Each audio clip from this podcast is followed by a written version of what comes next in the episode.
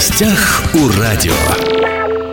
Здравствуйте, меня зовут Владимир Лозовой. Особенности дачного сезона 2023. Вот так я обозначил тему сегодняшнего разговора. В первую очередь, конечно же, наша беседа будет интересна владельцам шести соток, у кого-то шесть, у кого-то, возможно, больше, но тем не менее. Напротив меня у микрофона председатель Хабаровского межрайонного союза садоводческих товариществ Наталья Сергеевна Митина. Наталья Сергеевна, здравствуйте. Добрый день. Рад вас видеть в нашей студии. Правда ли, что дачи все больше пользуются спросом. Причем э, землю сейчас покупают не только люди, скажем так, среднего возраста или серебряного да, а, возраста, но и молодежь. Э, да, вы правы. Дело в том, что э, у нас по законодательству, действующему по садоводческим товариществам, разрешено строительство жилого дома. Поэтому, конечно, молодежь стремится сейчас на землю построить свое маленькое гнездышко, родить детей, воспитывать их там.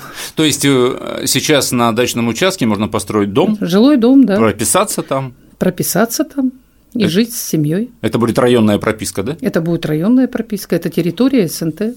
Дело в том, что у нас еще, если СНТ расположена на землях населенных пунктов, это город Хабаровск, например, да, или в поселениях, как село Ильинка, там земли населенных пунктов СНТ, то можно воспользоваться даже сельской ипотекой, построить под ипотечное кредитование дом, жилой дом. И все это пользуется спросом? Конечно.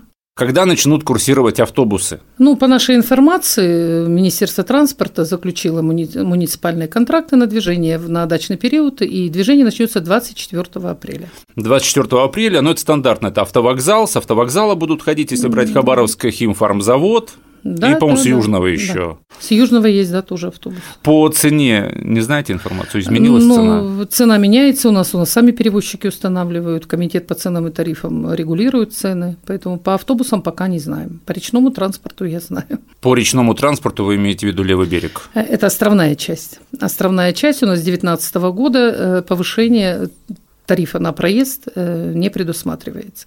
В этом году стоимость проезда остается на уровне прошлого года. Кстати, меня всегда интересовала вот эта история с левым берегом. Каждый год, ну, последние несколько лет постоянно топит, топит, топит. Тем не менее, каждое начало сезона конец апреля, начало мая э, толпы дачников стоят, ждут эти теплоходы, да, чтобы уехать на свои участки. Неужели пользуется все еще спросом земля на левом берегу? Ну, для вашего сведения, Владимир, я тоже островитянка. А, да? Да, и, знаете, наводнения так сильно не пугают. У нас вообще земледелие, да, экстремальное, можно сказать. У нас условия выращивания овощных культур, ну, можно сказать, что природные условия не такие благоприятные. Приобретая участок там, я понимала, что будут трудности и с транспортом, но это не самое главное. Вода, э, сам, э, амурская вода, это не так страшна, наверное, как для правобережников дожди. Земли разные. Там угу. у нас вода пришла и ушла, а здесь все гниет на корню.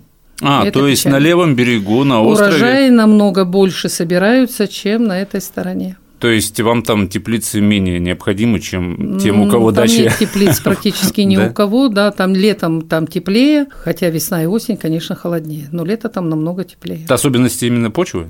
И почвы в том числе. Около трех миллионов рублей получат дачники Хабаровского края на электро- и водоснабжение. Вот такую информацию я прочитал на сайте краевого правительства.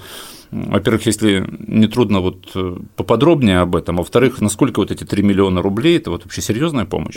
Ну, начнем того, если имеется в виду по программе э, софинансирования, угу. значит, на благоустройство земель общего пользования, то там сумма немножко другая запланирована на этот год. Там 2,2 миллиона по краю. Угу. За 4 года эта сумма с 5 миллионов уменьшилась на 2,2 миллиона. Уменьшилась, да? Причина, что деньги не востребованы.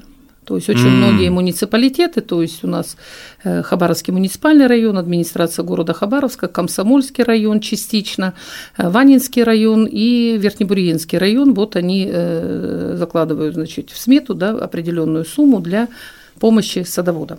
У нас в Хабаровском районе, ну и в городе Хабаровске многие СНТ пользуются этим. Там перечень не только электро и водоснабжение, и водоснабжение. Да Э, там в первую очередь это дороги внутри общества, очистка пожарных водоемов, развороты около пожарных водоемов, то есть там идет э, сейчас пожарной безопасности город угу, расширяет угу. перечень, рассматривает вариант.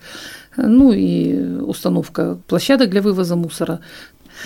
Но чтобы поучаствовать в этой программе, необходимо выполнить определенные условия. Это пакет документов, угу. там определенные нормативы. То есть, и если СНТ готова к этому, они проходят проверку, то есть в том числе и юридическую, и участвуют в этой программе и получают софинансирование. Ну, вот эти все юридические дела – это поле деятельности непосредственно председателя, да? Конечно. Да, председателя, от председателя много зависит. Председателя Вообще от председателя много зависит от правления. Во-первых, и подготовка документов, а во-вторых, и объяснить людям, что действительно необходимо, да, какие-то деньги собрать. Я сейчас скажу просто. по закону, да, угу. в законе прописано, коллегиальный орган – это высший орган, общее собрание. Председатель и правление – это управляющий орган, угу. который управляет. Угу. Все решения, которые принимаются на собрании, должны исполнить органы, которые управляют СНТ. Это правление и председатель. Самостоятельно председатель не может uh решать никакие uh вопросы. uh Деньги тратить он самостоятельно тоже не может. uh То есть это только решение собрания. uh Если они решат, что дорогу надо отремонтировать, тогда председатель выполняет эту работу и перед собранием отчитывается. Полтора года назад хабаровские дачи стало проще подключить к электричеству, были введены некие изменения в правила технологического присоединения, это был на, на федеральном уровне, Мишустин все это подписал, премьер-министр страны. Прошло полтора года, действительно сейчас дачнику стало проще подключить свой дом к свету. Да, постановление правительства Российской Федерации за номером 1177 от ноября месяца, по-моему, 2021 года. 2021 года, полтора года ровно.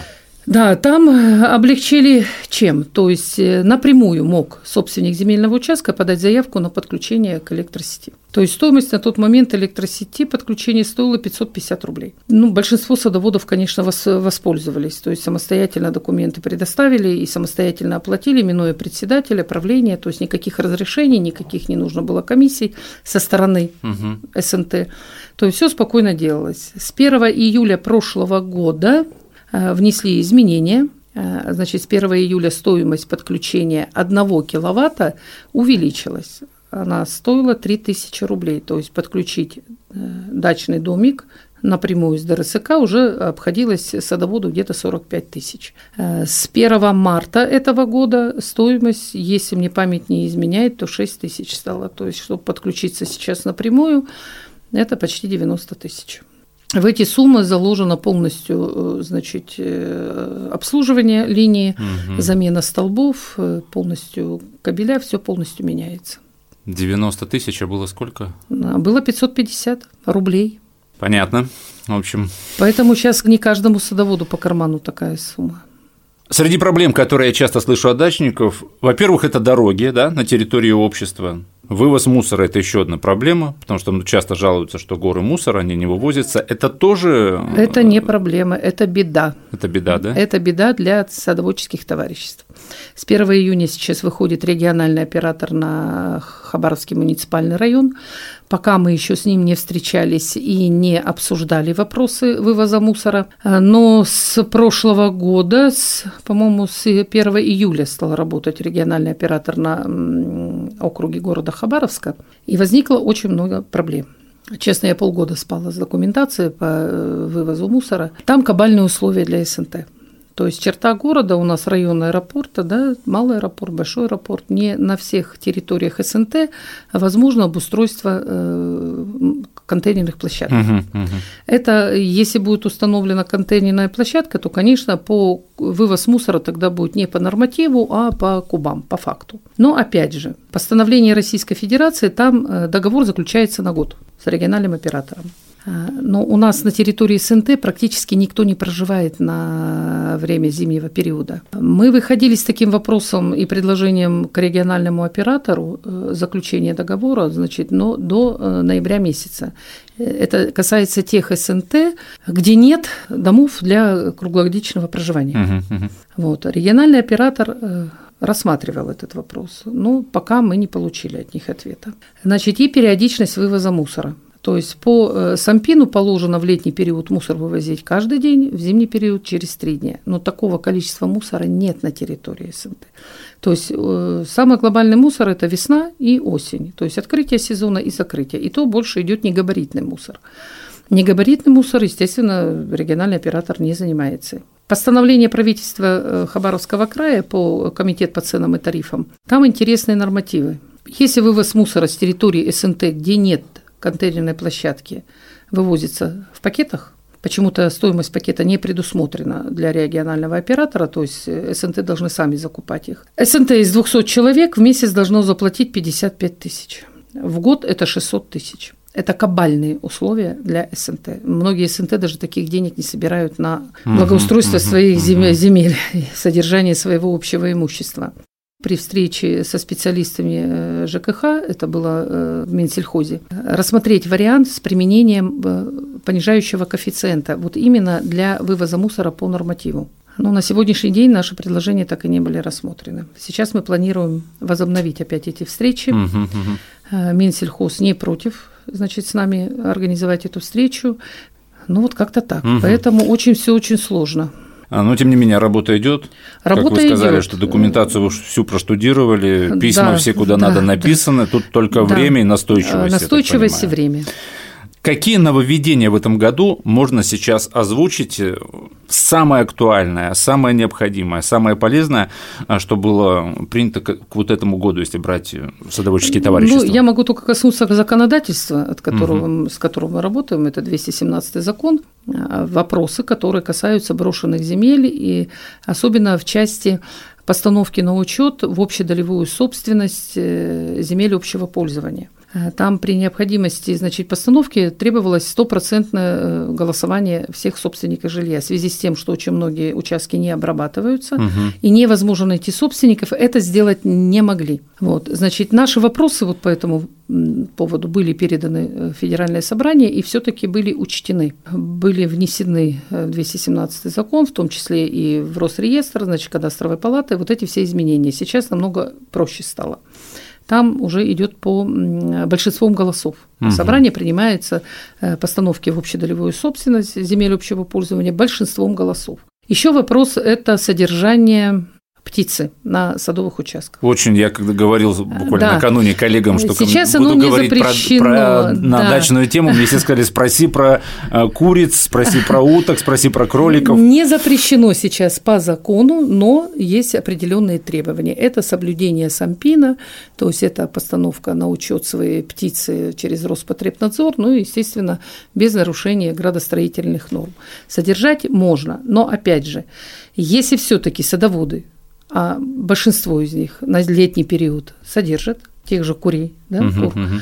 для яйца. Э, необходимо внести в устав дополнение по решению общего собрания, что это разрешено. Если в уставе этого не будет, то если кто-либо из э, стороны, которая жалуется, да, подадут в суд, то суд по-разному может посмотреть. То есть нет в уставе, значит, вы запретили. А кто может пожаловаться? Ну, сосед соседу. Вот я держу курочек, сосед жалуется, петушок Шум, шумит, запах, запах да. и тому подобное. Хотя сейчас есть очень много э, препаратов, которые убивают и запах, и угу, все. Ну, петухам же рот не закроешь, правильно? Они по утрам кричат, и многие могут ну, высказывать недовольство. Угу. Поэтому вносить изменения в устав надо по этому поводу. То есть за месяц до проведения собрания, вот желающий завести курочек, пишет письменно заявление в правление, прошу вот в повестку собрания включить такой-то вопрос. Изменение, дополнение в устав по содержанию птицы. Тогда собрание решает, председатель дальше выполняет, вносит в устав изменения, дополнения и И всё, в этом это уставе прописывается, на каких условиях должны… На каких условиях обязательно все Какие это требования конечно, по конечно, содержанию конечно. птицы. Еще одна проблема, о которой много говорили в том году, в позапрошлом, это костры, мангалы и все прочее. Там 3 метра от жилого дома, 5 метров от жилого дома. Можно сейчас как правильно сжигать мусор, сейчас жарить шашлыки? У нас введен особый противопожарный режим. Он уже введен. Поэтому никакого разведения огня открытого на территории СНТ не должно быть. Даже в бочках? Запрещено, а. даже в бочках. Опять же, кто может наказать? Какие-нибудь инспекторы? Ну, у нас есть надзорные органы. Не, я имею в виду а на территории самого общества. Ну, вот я, смотрите, допустим, чищу свой э, участок, мне Председателя нет всё. полномочий таких, чтобы кого-то наказывать. У него нет. Но если вдруг какой-то рейд сотрудников МЧС Вот или еще кого-то, да? рейд будет, это надзорный орган. Вот они составляют административные протоколы. вот тут же подойдут, Если это физическое лицо, составляется на физическое лицо, и в особо противопожарный режим штраф увеличен до 15 тысяч на физическое лицо. вот это Если это юридическое лицо, то есть если председатель, э, ну, как организовал субботник и все пожег, ведет травы, то для юридического лица штраф увеличивается до 500 тысяч. То есть в этом году взялись очень жестко. да? Запомните, уважаемые. Да, рейды уже начинаются, рейды начинаются со стороны, значит, надзорных органов, и это не только МЧС, это и администрации поселений, э, главы поселений уже выезжают, и администрация города, поэтому всем дачникам надо быть очень аккуратным. Но если не сжигать вот этот весь э, мусор, да, который за зиму скопился, в апреле же все в основном в начале мая чистят да, свои участки, что с ним делать, если его нельзя сжигать? Ну как что делать? Траву сжигать, сжигать не обязательно. У нас есть компостные ямы, правильно? Бактерии Ага. туда запустил, мочевиной засыпал, пожалуйста, вам перегной. Ну, пластиковая бутылка, ну, это только вывоз с территории. Опять же, это мусор. Это мусор. В завершении разговора, что вы пожелаете садоводам и огородникам в этом дачном сезоне? Только здоровья, благополучия, чистого неба и хороших урожаев. Сегодня мы говорили об особенностях дачного сезона 2023 года. Напротив меня у микрофона была председатель Хабаровского межрайонного союза садоводческих товариществ Наталья Сергеевна Митина. Наталья Сергеевна, спасибо, что пришли. Спасибо, что пригласили. Уважаемые друзья, все записи наших интервью есть на подкастах. «Восток России» представлен во всех социальных сетях. Всем самого хорошего и богатого урожая. Гостях у радио.